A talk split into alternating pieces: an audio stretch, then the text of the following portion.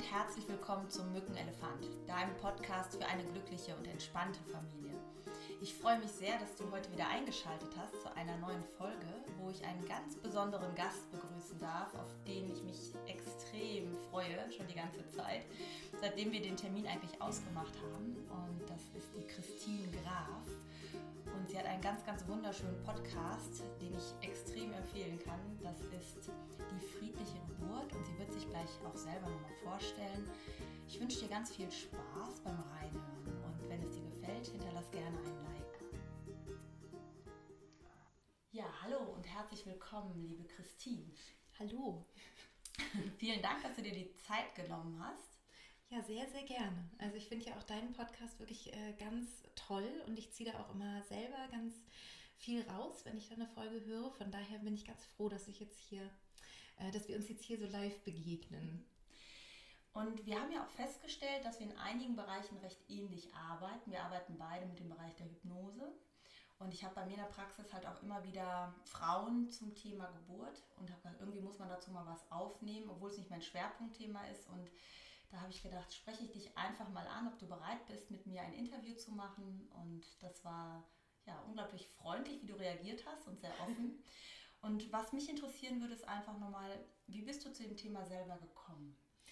Ja, bei mir war das so, ähm, dass ich einfach aufgrund meiner eigenen Erfahrungen auf dieses Thema gekommen bin. Das heißt, ähm, ich hatte zwei sehr traumatische Geburten erlebt, die sehr ähm, schmerzvoll waren und dadurch traumatisch. Also ich habe keine ähm, wahnsinnigen Verletzungen gehabt oder Komplikationen, sondern ich hatte einfach nur sehr schlimme Schmerzen und hatte dann sehr große Angst vor meiner dritten Geburt und ähm, habe dann innerhalb der Schwangerschaft ähm, ja eine eine Methode entwickelt, sozusagen für mich erstmal, um die Geburt anders zu erleben. Und ich wusste da schon, wenn das wirklich klappt, dann ähm, muss ich das auch weitergeben, weil dann kann man wirklich was tun gegen diese Schmerzen. Und ähm, das war dann auch so. Also ich habe ähm, dann mich eben auf diese besondere Weise vorbereitet und auch bei der Geburt selber nochmal justiert und äh, nachgearbeitet sozusagen und hatte dann eine komplett schmerzfreie Geburt. Also wo ich vorher niemanden gefunden habe, der mir hätte sagen können oder bestätigen können, dass es das überhaupt gibt.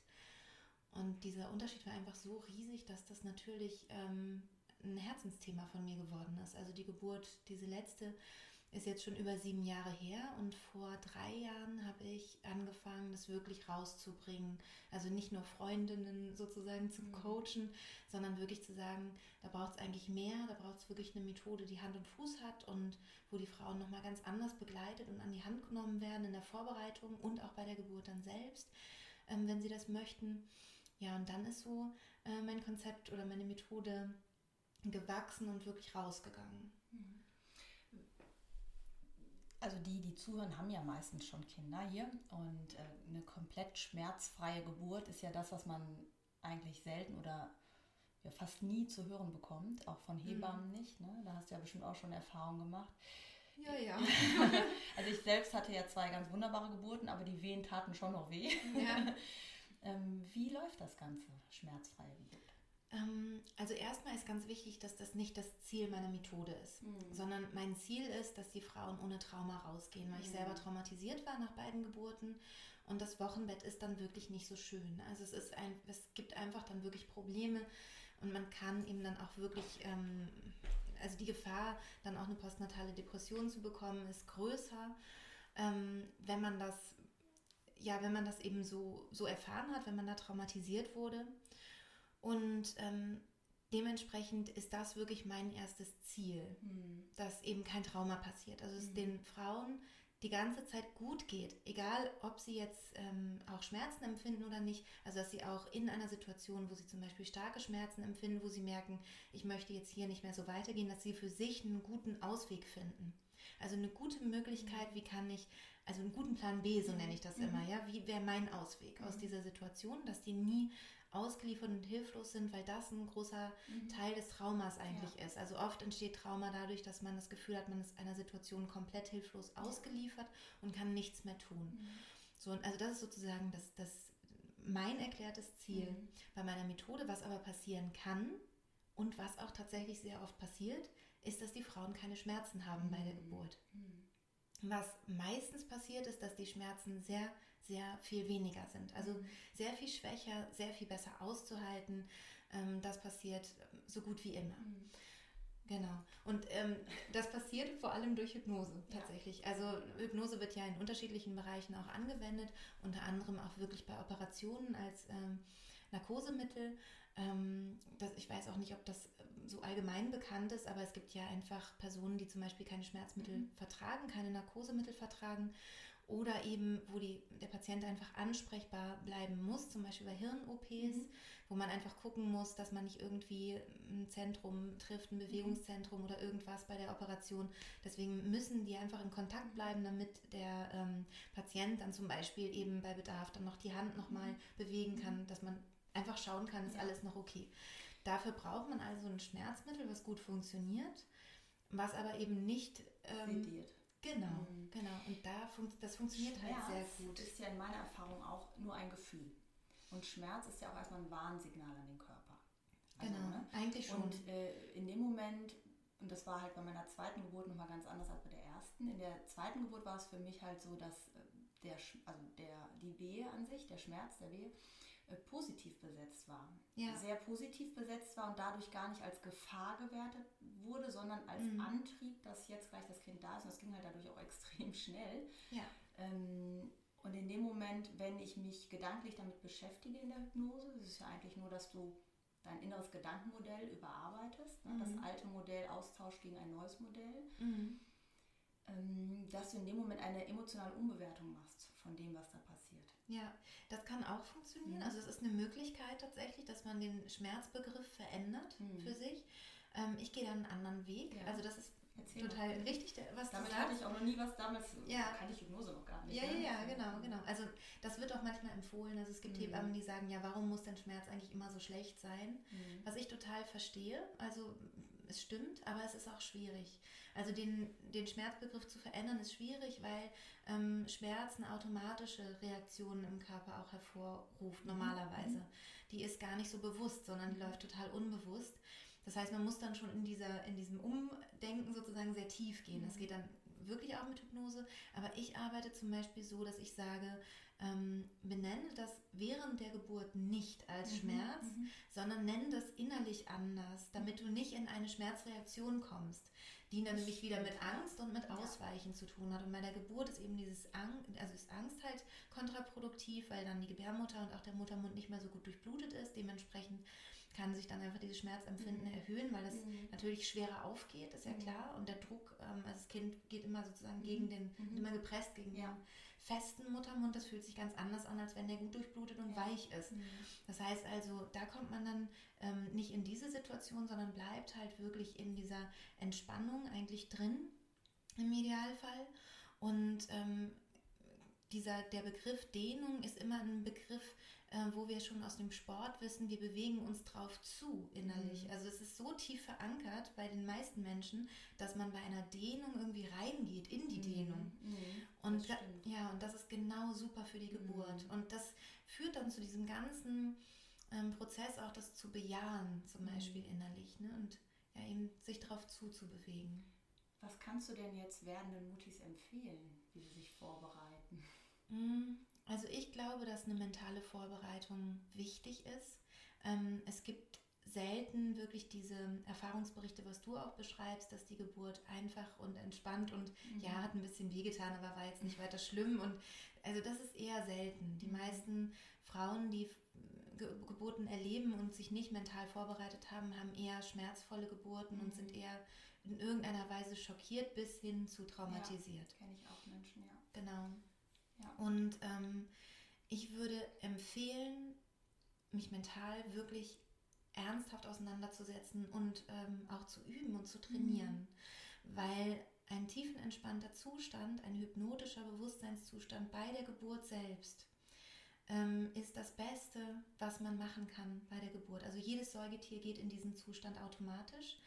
Ähm, außer es ist irgendwie in Gefangenschaft mhm. oder so, aber jetzt in der freien Natur gehen alle Säugetiere in diesen Zustand. Das sieht man richtig, die starren dann so. Mhm. Man hat das Gefühl, was machen die? Die starren, konzentrieren mhm. sich und dann kommt das Junge, die schreien in der freien mhm. Natur nicht, außer es ist eine Komplikation, wo sie mhm. sterben ja. zum Beispiel. Dann fangen sie auch an zu schreien und haben die Schmerzen, aber eben nicht in diesem tiefen hypnotischen Zustand. Und den kann man tatsächlich trainieren und üben. Und da gibt es natürlich mehrere Wege, das mhm. zu üben und zu trainieren und ähm, sich da eben einen gut funktionierenden Weg auszusuchen. Mhm. Und ich erinnere mich noch, als ich schwanger war, dass ich von allen Seiten ganz furchtbare Erlebnisse von anderen Müttern gehört habe, mhm. also wie traumatisch ihre Geburt war mhm. ähm, und was sie alles an schlimmen Geschichten gehört haben. Das macht ja auch ganz viel mit dir als Mutter. Ne? Ja, und es gibt da ein ganz großes Problem. Wenn nämlich ähm, ein Trauma passiert ist, also angenommen, man hat einen Unfall, einen mhm. Autounfall, ist deswegen traumatisiert, ja. gibt es danach normalerweise wirklich die Frage nach einer Traumatherapie. Mhm. Es ist eigentlich normal und früher mhm. oder später ähm, stellt sich diese Frage den, mhm. den Frauen oder sie wird auch ganz mhm. aktiv gestellt. Bei einer Geburt ist es so, dass es mehr oder weniger normal ist, dass man mit einem Trauma rausgeht und keiner bearbeitet das Trauma. Das heißt, ein Teil der Traumatherapie kann sein, dass man über das Trauma spricht, also über das Erlebte. Mhm. Und das Problem ist, dass diese ganzen traumatisierten Frauen jetzt mhm. über ihr Trauma sprechen mhm. mit ihren schwangeren Freundinnen oder, oder zukünftig schwangeren Freundinnen, um das Trauma zu verarbeiten. Mhm. Und das ist wirklich die falsche Ansprechpartnerin. Mhm. Eigentlich ist da eine äh, Therapie vonnöten. Mhm. Also ein, ein professioneller Rahmen, wie man das Trauma mhm. verarbeiten kann. Das mhm. ist auch wichtig. Das heißt, der Impuls der Frauen ist eigentlich richtig, mhm. nämlich über das Trauma zu sprechen. Mhm. Aber es wäre toll und wünschenswert, das in einen professionellen Rahmen zu legen. Finde ich jetzt auch ganz schön, dass du das ansprichst nach der Geburt, weil es mhm. gibt ja bestimmt auch viele, die zuhören und sagen, meine Geburt war jetzt aber so traumatisch. Genau. Also ich kann mich nicht mehr vorbereiten. Genau. Und ich stelle halt fest, und das habe ich auch manchmal, das wirst du ja noch viel mehr haben, dass du es halt auch hinterher bearbeiten kannst. Es genau. ist ja genau. vorbei. Und im Grunde ist es aber für dein Gehirn noch nicht vorbei. Dein Gehirn hat noch diesen traumatischen Zustand und denkt, ja. es ist noch in Lebensgefahr. Und in dem Moment, wenn du das halt verarbeitest mit Unterstützung, ich, ob man es immer Therapie nennt, ob man es Coaching, ob man es Begleitung nennt, wie auch immer, mhm. weil mit dem Wort Therapie auch häufig so was Krankes verbunden wird. Ne? Ja. Sondern ich sage, es ist wie ein, ein Unfall, den du erlebt hast, ein, genau. ein Schockzustand, in dem sich dein Gehirn befindet, in dem es eingefroren ist. Und es muss jetzt lernen, dass das, was da passiert ist, vorbei ist und dass ja. jetzt gerade alles gut ist. Genau, genau. Ja, und da gibt es natürlich viele Verfahren und also viele traumatherapeutische Verfahren. Ähm, ich finde, es gibt gerade jetzt aktuell eine ganz tolle Podcast-Folge von einem Podcast, der heißt Innere Landschaften. Mhm. Heißt, ja, doch, von Petra Drachenberg, die mhm. beschreibt, was ist eigentlich Trauma und was kann man machen. Sowohl in der Begleitung, wenn man merkt, jemand anders ist traumatisiert, als auch für sich selber. Mhm. Und das finde ich, beschreibt sie wirklich ganz toll, auch viele Möglichkeiten, was man da tatsächlich tun kann. Es gibt zum Beispiel eine Körpertherapie-Methode, wo man in ein Zittern kommt. Mhm, ja. ähm, und durch dieses Zittern wird. Genau, mhm, ja, genau. Wird es dann eben abgebaut. Ja. Und das finde ich total spannend, also sich mit solchen traumatherapeutischen ähm, Verfahren auseinanderzusetzen. Auch wenn man jetzt zum Beispiel Hemmungen hat oder man findet vielleicht auch keinen entsprechenden Traumatherapeuten oder ist nicht zufrieden oder kommt da nicht weiter, kann man sich da sicher auch selber eben belesen mhm. und mit sich arbeiten. Man sollte aber immer achtsam mhm. sein und auch ein bisschen ähm, vorsichtig, nicht, dass mhm. man da in eine Retraumatisierung reinkommt. Ja. Also einfach ein bisschen achtsam damit umgehen. Ja. Also ich habe das durchaus auch schon mal in der Praxis gehabt und äh, hatte auch schon mal eine Mutter gebeten, ein Interview dazu zu machen, haben mhm. wir auch gemacht. Aber hinterher war es ja doch dann unangenehm, dass alle das hören. Ne? Ja. Ne? Und das kann ich auch verstehen. Das ja. wollte ich dann auch nicht veröffentlichen. Ja. Ähm, äh, wobei ich glaube, dass es ganz, ganz, ganz vielen Müttern halt Mut machen würde, zu wissen, ich kann das für mich befrieden. Und ich ja, kann das rückblickend eine gute Geburt haben. so, genau, ne? genau. Man kann sozusagen ähm, die Vergangenheit ändern. Also unser ja. Geist, unser Verstand, unser Gehirn ist zu ganz vielem fähig. Ja. Und das ist auch zum Beispiel Teil meiner Geburtsvorbereitungsarbeit, ähm, dass wir halt einen inneren Ort schaffen, der total sicher ist. Schön. Weil ähm, wir sind halt, es ist so ein bisschen die Diskrepanz oder die Schwierigkeit bei einer Geburt heutzutage ist, ähm, dass wir als tagaktive Tiere uns eigentlich in die Nacht zurückziehen würden Mhm. und wir würden uns eigentlich irgendwo am liebsten einschließen wollen, also in eine Höhle. Das ist Mhm. sozusagen unser Instinkt. Mhm. Wir machen aber das Gegenteil. Also Mhm. 98 Prozent der Frauen gehen in die Klinik. Das heißt, es ist ja das Gegenteil von dem, was unser Unbewusstes will, Mhm. unser Körper will. Und das Tolle ist aber, wenn wir uns in einem tiefen, entspannten Zustand, in einem hypnotischen Zustand am besten, ähm, in einem inneren Raum befinden, der halt höhlenartig ist, also wo wir alleine sind und wo wir das Gefühl haben von Dunkelheit und Abgeschlossenheit und so weiter, dann kann sich der Körper wieder öffnen, weil der Körper die Signale bekommt, ähm, also die gleichen Signale, als wenn er in diesem höhlenartigen, geschützten Raum wäre. Mhm. Also wir können wirklich sehr, sehr viel übers Gehirn steuern. Das finde Ja. ich ganz, ganz spannend. Und eben auch, wie du sagst, in der, in der Traumatherapie, in der Traumaarbeit, ähm, dass man sich tatsächlich seine Traumgeburt nachträglich noch Ja, schenkt, ja, genau. indem man das verändert, indem man, Ja. ähm, ja, indem das von den Farben zum Beispiel ganz anders wird und Mhm. sich eben nach und Mhm. nach verändert. Aber ich will das auch nicht so auf die leichte Schulter und jetzt mal Ja. hier so, ne, so dahersagen, Trauma ist schon, kommt eben auf die Schwere des Traumas an, kann schon wirklich, ähm, Aber da sind wir wie bei dem Schmerz. ja, Ne? Also ich glaube, ich bin wirklich der Überzeugung, dass äh, du es nur in deinem Gehirn noch am Leben hältst. ja. Und wenn du es im Gehirn veränderst, ist es weg. Ja, das Genauso ist wie auf du das jeden dem Fall. Schmerz hattest, dass du hast. Es kann Genau. sein, dass du keinen Schmerz hast in der Geburt. Und ich bin mir auch sehr sicher, dass du halt auch diese Innenwelt verändern kannst und das Total. auch. Nee, das ist einfach die, die, genau, ne? das ist die Mhm. therapeutische Ja. Arbeit sozusagen, traumatherapeutische Arbeit. Das stimmt absolut, stimme Ja. ich dir total überein, also zu. Ich will nur jetzt nicht hier so sagen, ja, Trauma gar kein Problem und Nein, ne, nein, dass das das so runter so Mhm. abgewiegelt wird, so als Ja. wäre das alles kein Ding, das kriegt man mal eben schnell so Ja, gelöst. das stimmt. so, das nur dass man, ne? Ja, und auch nicht alleine meist. Ja, genau, sondern das ist, ist halt ein Prozess Ja, und es ist- das- kann viel tun. Das ist nämlich dann auch, dann sagte halt zum Beispiel diese eine Mutter auch, ja, ich habe dann immer gesagt, alles ist doch gut, alles ist doch gut, diese Affirmation. ja. Aber wenn, wenn der Kopf das sagt und das Gefühl das Ja. Gefühl, dann ist halt dein Gefühl stärker. Genau. Ne? Ja, und da haben wir gerade eben im Vorgespräch Ja. so ein bisschen darüber äh, gesprochen. Gefühle sind da, um gefühlt zu werden. Das heißt, Mhm. immer wenn du versuchst, ein Gefühl wegzudrücken, wird es halt stärker und größer und anstrengender auch. Ja. Das Ja. ist wie dein Kind, was äh, Genau. am Ärmel zuppelt, ne? Genau. Ja, beim Telefonieren am liebsten, genau. Ja. Noch Fragen. Mm, Mich würde interessieren, ähm, inwieweit nutzt du denn die Fähigkeiten, die du hast, die du auf die Geburt beziehst, auch für dich und deine Rolle als Mutter?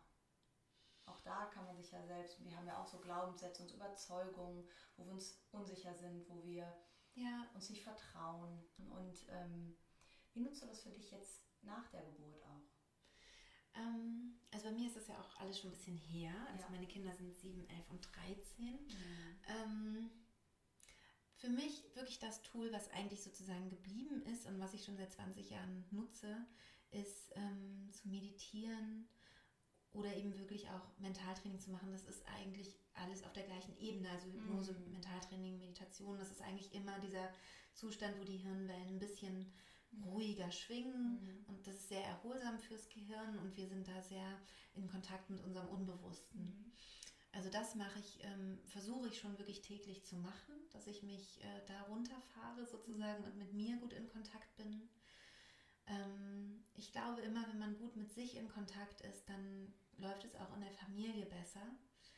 Das heißt, ich äh, diszipliniere mich sehr, zum Beispiel morgens Morgenseiten zu schreiben. Mhm. Ich weiß nicht, ob du da, davon mal gehört hast. Morgenseite. Ja, genau. Das kommt äh, eigentlich aus dem künstlerischen Mhm. Kontext. Ähm, und das ist eigentlich ganz simpel. Man schreibt drei DIN A4 Seiten, ähm, ohne drüber nachzudenken. Also man schreibt einfach nur, Mhm. ohne abzusetzen Mhm. sozusagen. Und wenn man nicht mehr weiß, was man schreiben soll, schreibt man, oh, ich weiß gerade nicht, was Mhm, ich schreiben soll. Und dann ist schon der nächste Gedanke Mhm, wieder da. Es ist mhm. so ein bisschen wie sein Gehirn entleeren am Mhm. Anfang des Tages. Also man stellt seinen Wecker eine halbe Stunde früher. Das erfordert Mhm. Disziplin. Gerade wenn man um sechs normalerweise aufsteht, dann muss man halt um halb sechs raus. Und, ähm, und schreibt diese Morgenseiten. Und ich merke, dass wenn ich das gemacht habe, verläuft der Tag anders, als wenn ich es nicht gemacht habe, weil ich mich anders ausrichte und ich bin anders bewusst. Ich gehe anders, also bewusster in den Tag. Und es gibt eine wunderschöne Achtsamkeitsmeditation, eine ganz alte aus dem Buddhismus, die heißt Metta-Meditation. Mhm. Die kenne ich. Mhm. Ja, die ist wirklich sehr schön. Und Erzähl ruhig ganz kurz. ja, die besteht nur aus, aus vier Sätzen. Also die sind auch je nach Übersetzung Mhm. unterschiedlich. Bei mir ist es, ähm, möge ich glücklich sein, möge ich ähm, jetzt genau jetzt, wo es drauf ankommt, ich, möge ich glücklich sein, möge ich gesund sein, möge ich mit Leichtigkeit und Liebe durchs Leben gehen. Und einen Satz habe ich jetzt vergessen. Ähm, weiß ich jetzt gerade nicht mehr. Bei mir ist es noch, mögest du dich sicher und geborgen Genau, das ist bei mir auch. Danke, das ist der zweite, genau. Ähm, und ähm, das mache ich dann einmal mit mir, also jeden Satz für mich innerlich denken mhm, und ja. fühlen. Dann mache ich das mit einem meiner Kinder. Mhm. Das wechselt jeden Tag. Mhm. Also ich mich auf ein Kind konzentriere und dann mache ich es einmal mit meinem Mann Schön. und dann wieder mit mir. Mhm. Ähm, Buddhismus ist es eigentlich so, dass man es einmal mit sich macht, einmal mit einem geliebten Menschen, einmal mit einem Menschen, mit schwierig, wo, man, wo es mhm. gerade schwierig ist und dann wieder mit sich selber. Also das kann man halt variieren. Und ich merke halt, wenn ich das mit den Kindern gemacht habe, dann ähm, komme ich, also dann beginnt der Tag schon anders. Mhm. Obwohl ich gar nicht aktiv was anders mhm. mache, mhm.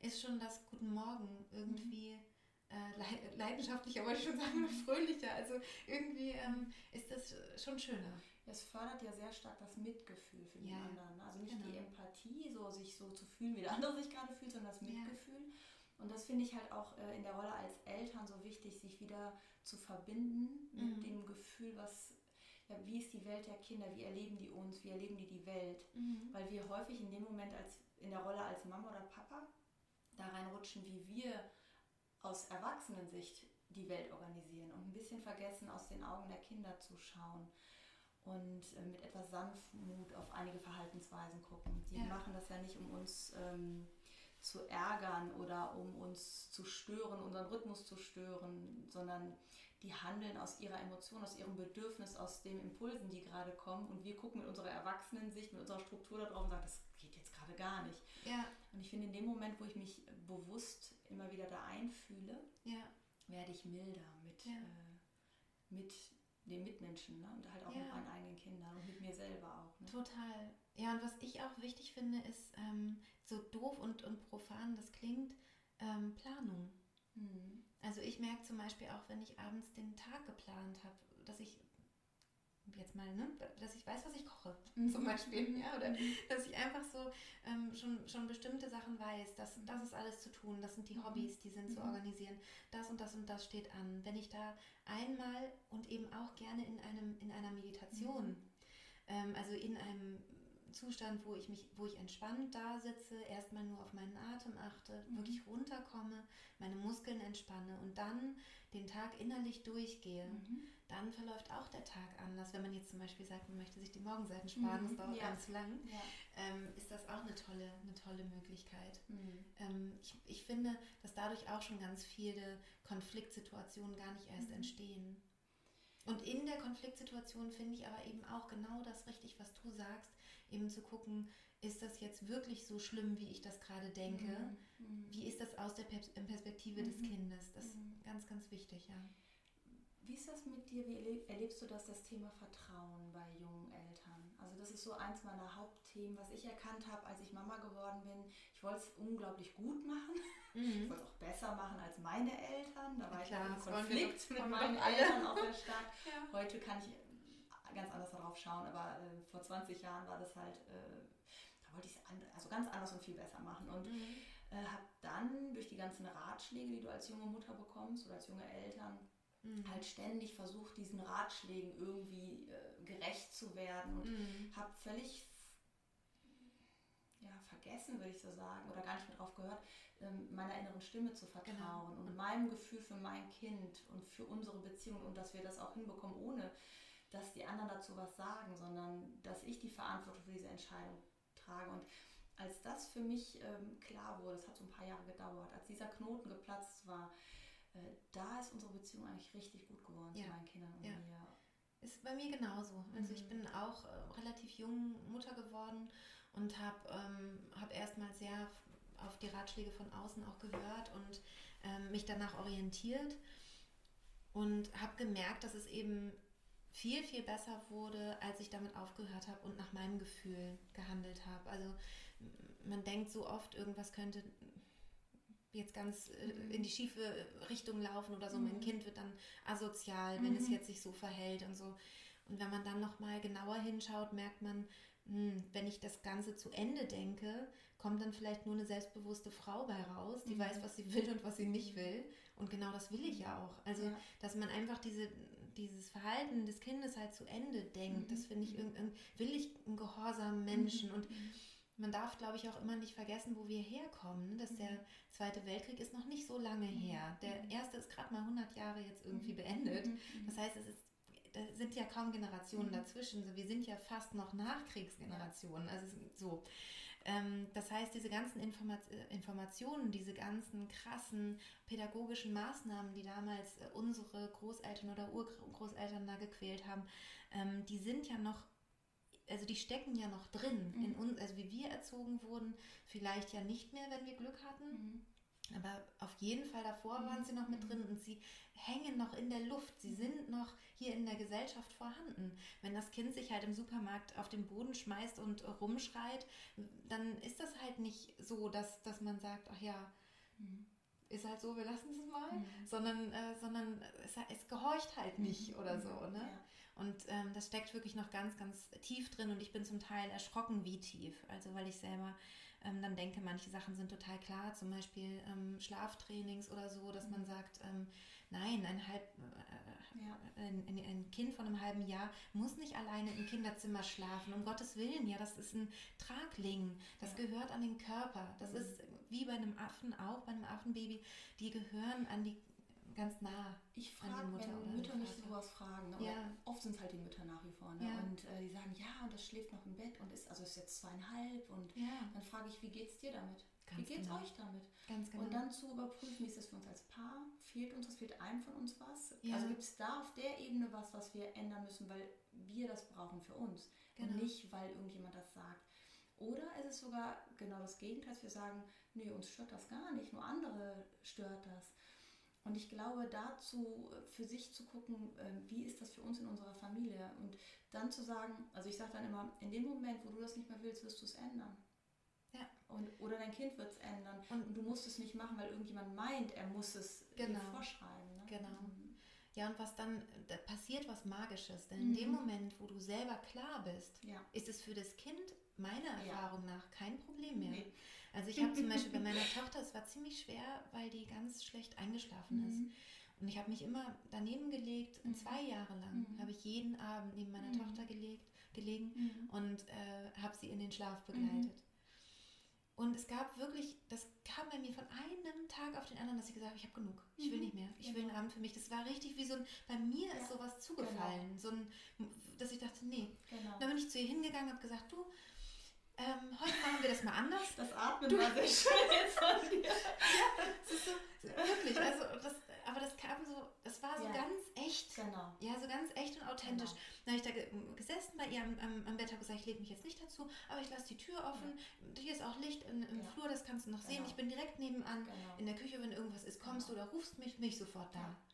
Und meine Tochter konnte natürlich noch nicht so gut alles jetzt verstehen, zwei Jahre alt, aber die hat das komplett begriffen. Mhm. Und das Witzige ist, obwohl sie ja solche Einschlafschwierigkeiten hatte, mhm. war das vom ersten Tag an mhm. kein Thema. Und das ist der Grund, warum ich so mit den Eltern arbeite. Genau. Und nicht sage, du musst das nach einer Struktur oder einem pädagogischen Konzept machen, weil ich mhm. genau die Erfahrung mache. Wenn das für mhm. dich klar ist, ist es fürs Kind kein Problem. Warum?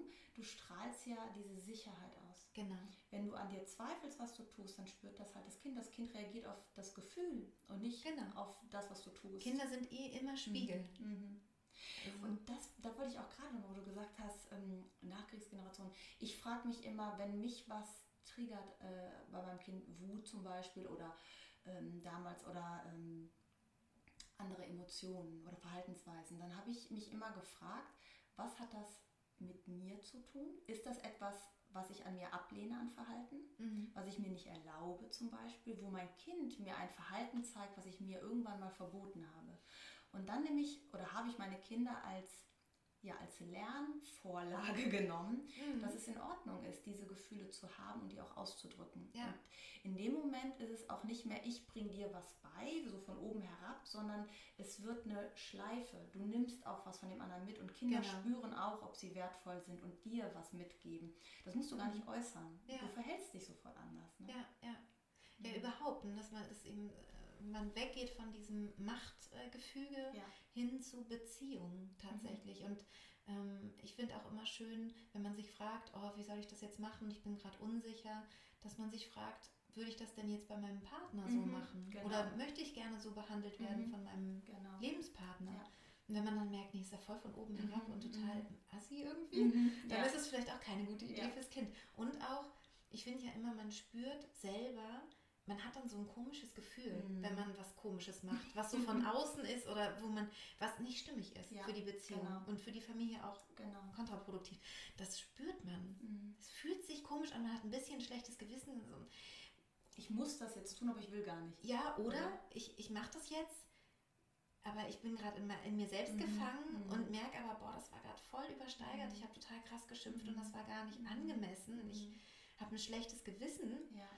Und dann eben zu sagen, okay, dann ist es auch okay, dass ich dann zu meinem Kind gehe, egal wie alt es ist, Ja. und mich entschuldige Ja. und sage, es tut mir total leid, das ist äh, jetzt hier, weil ich so äh, müde war, mir so Genau. rausgeplatzt, aber Ja. ähm, das hatte gar nichts mit dir zu tun. Ich finde es nicht nur okay, Sondern ich finde, es ist eine ganz, ganz wichtige Lernaufgabe für beide. für beide und ich finde es halt für Kinder auch so wertvoll, wenn wir zu unseren, ähm, ich sage jetzt mal, Fehlverhalten, also fehl finde ich, mag ich eigentlich nicht, aber was Mhm. wir als Fehlverhalten interpretieren, äh, stehen und die Verantwortung übernehmen. Ganz genau. Wir, wie soll ein Kind lernen, Eben. das eigene Verhalten Verantwortung zu übernehmen, wenn Genau. wir das nicht vorleben? Ne? Genau, das heißt, was, das, was am schlimmsten, im schlimmsten Fall passiert, wenn das so ist, also wenn, Mhm. äh, wenn man sich entschuldigt beim Kind, ähm, ist, dass das Kind lernt, es ist total okay, sich zu entschuldigen.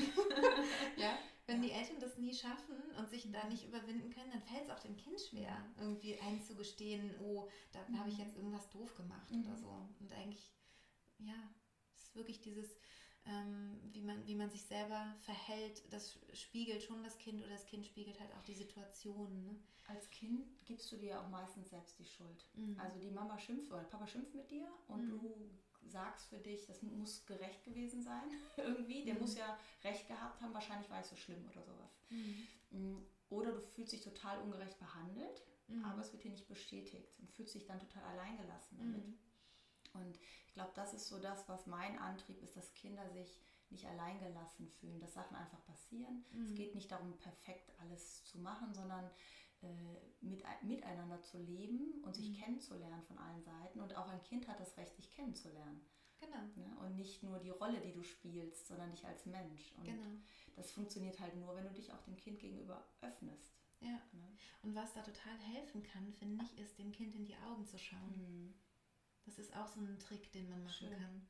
Weil es ist ganz oft so, also nicht nur dem Kind gegenüber übrigens, sondern auch Partner, Freunden oder Mhm. sonst wem, in dem Moment, wo ähm, man dem Gegenüber in die Augen schaut, findet ein etwas Magisches Mhm. statt eigentlich so ein ganz besonderer Moment, wo Dinge sich, ähm, sich verändern, wo man wirklich in die Empathie kommt, also Mhm. wo man ins ähm, oder ins, ins Verbindung. Mitgefühl, ins, in Mhm. die Verbindung, ja, dass man Mhm. einen Perspektivwechsel auch machen Mhm. kann oder ähm, dass wirklich Beziehung entstehen Mhm. kann. Und ich finde es ganz äh, spannend, wie, wie selten man das oftmals macht oder wie selten das in vielen Familien auch stattfindet, Mhm. sich wirklich mal in die Augen zu schauen. Mhm. Ja. Mhm. ja, liebe Christine, ich könnte glaube ich noch fünf Stunden mit dir sprechen. Geht mir genauso. Ich möchte mich an dieser Stelle aber erstmal bedanken für deine Zeit und dass du auch ein paar Einblicke gegeben hast in deine Rolle als Mutter auch nochmal. ja, gerne. Machst du ja auch äh, in deinem Podcast, das liebe ich halt auch sehr. Ja. Und ich möchte auch euch als Eltern Mut machen, über eure ja, guten und schlechten Ereignisse zu sprechen und offen zu sein. Es geht jedem Elternteil so. Und du bist genug so, wie du bist und du musst dafür nicht irgendwas Besonderes erreichen oder leisten. Und jeder von euch ist halt die perfekte Mama und der perfekte Papa für das Kind. Und da bin ich halt absolut überzeugt. Ja. Wir müssen uns nur erinnern, dass wir das in uns haben und wieder Vertrauen haben. Ja. Und wenn man da mal was ausprobieren möchte in Richtung Meditation, vielleicht auch noch gar keine Erfahrung hat oder vielleicht auch schon Erfahrung hat, ähm, in meinem Podcast eine Meditation Oh, wirklich toll. zu dem Thema. Also gute Muttermeditation heißt Sehr sie. schön. Die kam an Weihnachten, also Heiligabend Ach ja, die habe ich ja gehört. 2018 raus. Ja, genau. Und, ja, genau. Die ist, glaube ich, ganz schön, um sich wieder damit so zu verbinden. Ja, sehr schön. ja, wieder so in die Selbstliebe auch zu kommen und in das Verzeihen, wenn man mal was falsch gemacht hat oder so. Ne? Das, jede, jede Mutter, jeder Vater macht Fehler, das gehört dazu. Das ist wirklich so. Vielen Dank. Sehr Du gerne. bist eine tolle Mutter. und genug für dein Kind. Und wenn euch der Podcast gefallen hat, dann freuen wir beide uns natürlich über einen Like und wenn ihr das Ganze weiterempfehlt. Und natürlich, wenn ihr auch bei Christine mal reinhört. Äh, das lohnt sich auf jeden Fall. Und denke mal daran, du bist genug